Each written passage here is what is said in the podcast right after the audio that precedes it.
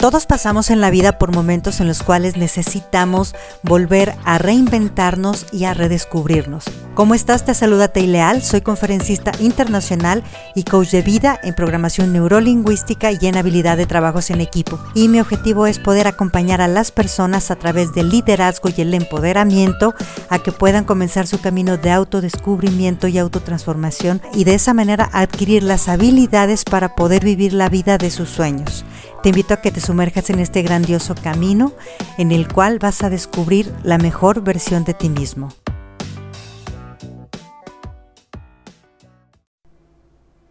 Hola, ¿cómo estás? Te saluda tu amiga Teileal en el inicio de este día y en este nuevo episodio.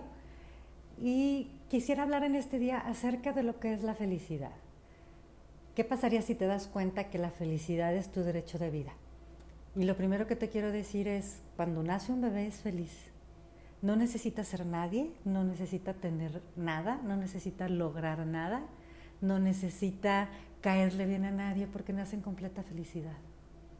¿Qué es lo que pasa y por qué se nos olvida ser felices? Porque empezamos a tener aprendizajes a través de nuestra vida que tenemos que comportarnos de alguna manera, que tenemos que ser de cierta manera, y entonces nos empezamos a perder dentro de esa serie de creencias, de aprendizajes, de comportamientos que nos hacen que comencemos a vivir la vida de acuerdo a como lo dicen los demás, a ponernos expectativas de que tienes que lograr algo. Y realmente se nos olvida que la felicidad está dentro de nosotros. Y a veces queremos hacer cosas y empezamos a empezar terapias, empezamos a hacer cursos para poder lograr ser felices y se nos olvida que esa felicidad es la que está dentro de nosotros. ¿Cómo puedo hacerle yo para poder recuperar esa felicidad?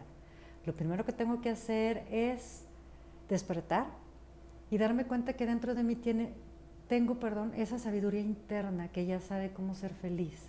Y a lo mejor empezar a quitar todas esas voces internas y esa basura que está dentro de nosotros, que nos dice que no nos merecemos ser felices, que no somos suficientes para ser felices, que no hemos hecho lo suficiente para ser felices y que nos sume en un estado de intranquilidad, de insatisfacción hacia nosotros mismos, de sentirnos que estamos fallados o que nos falta algo. Y entonces vamos a tratar de recuperar nuestra posición de poder y poder recuperar esa sabiduría interna para darnos cuenta que somos felices y que a partir de ser unas personas ya felices, entonces podemos crear y generar y poder crecer sin tener que cambiar esa felicidad. Lo primero es que tenemos que escuchar nuestro bullicio interno.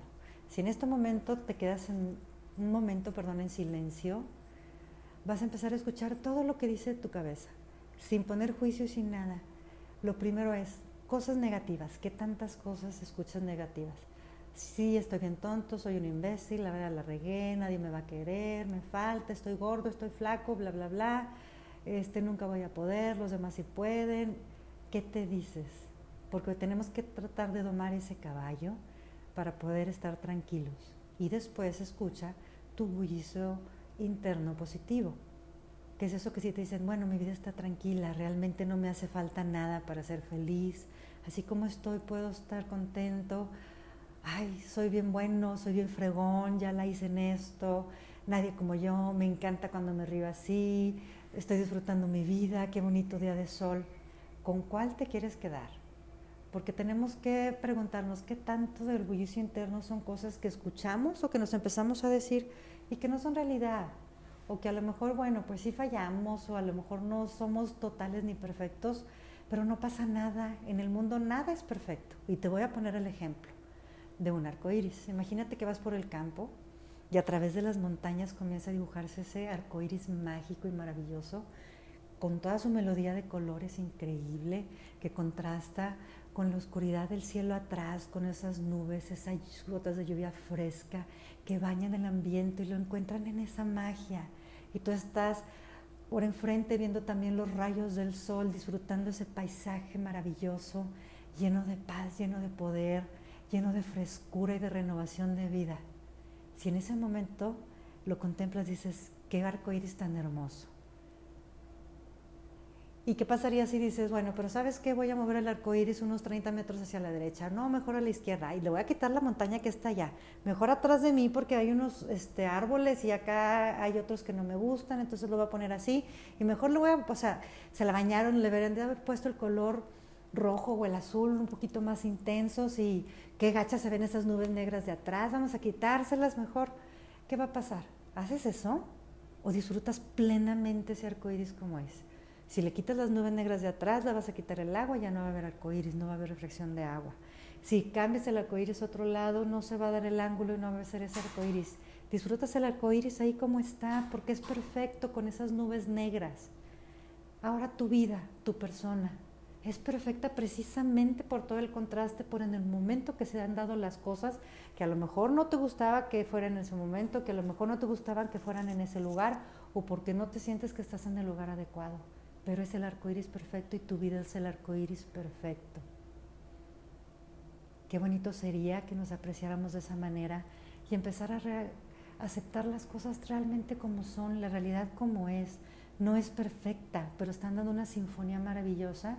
Y cuántas veces por ponernos esos lentes oscuros de algún color o negros no vemos la magia del arco iris que es nuestra vida.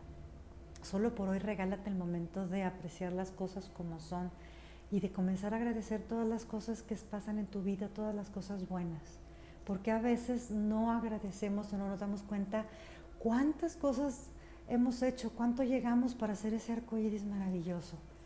Porque tenemos ese síndrome de satisfacción hedonista en lo cual, como estamos pensando que tenemos que ser mejores para un día ser felices, entonces todos los logros que vamos teniendo los damos por sentados y no los apreciamos pensando y buscando una seguridad que está allá lejos o que la buscamos lejos cuando está dentro de nosotros. Comienza a apreciar tu vida como es y no te enfoques en el entonces sí, porque porque como pongo mi felicidad lejos, entonces si se dan las cosas así o si pasan las cosas así, entonces yo ya voy a ser feliz. Si yo puedo lograr esto, entonces voy a ser feliz. Si yo puedo ser mejor, voy a ser feliz. Si yo me pongo más guapo, más buena, más bonita, más joven, voy a ser feliz. Entonces, si yo gano más dinero, voy a ser feliz. Entonces, si yo puedo viajar a un lado, voy a ser feliz. Entonces, si yo traigo este carro, esta camioneta, voy a ser feliz. Y nos metemos en un juego de locura que nos desconecta de la felicidad que ya tenemos. ¿Cuánto precio has pagado en tu vida por querer alcanzar algo que siempre has tenido dentro de ti? Y que no por darte el vuelco para verlo o para aceptar las cosas como son, no te das cuenta que ahí está. A veces nos da dolor poder ver cosas que no nos gustan en nuestra vida, pero esas nubes negras han construido quienes somos. Y en el momento que aceptamos las cosas, no para quedarnos ahí abajo, no para quedarnos deprimidos, no para quedarnos con el, bueno, pues ya ni modo, así es la vida. No, no, no, no, no, no conformista. Pero el decir, bueno, así son las cosas.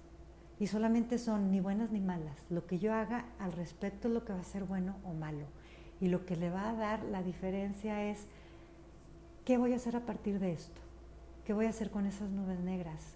¿Cómo le voy a hacer para que ese arcoíris siga más lindo? O me recuerde que mi vida es hermosa y que es bella, que mi trabajo es grandioso.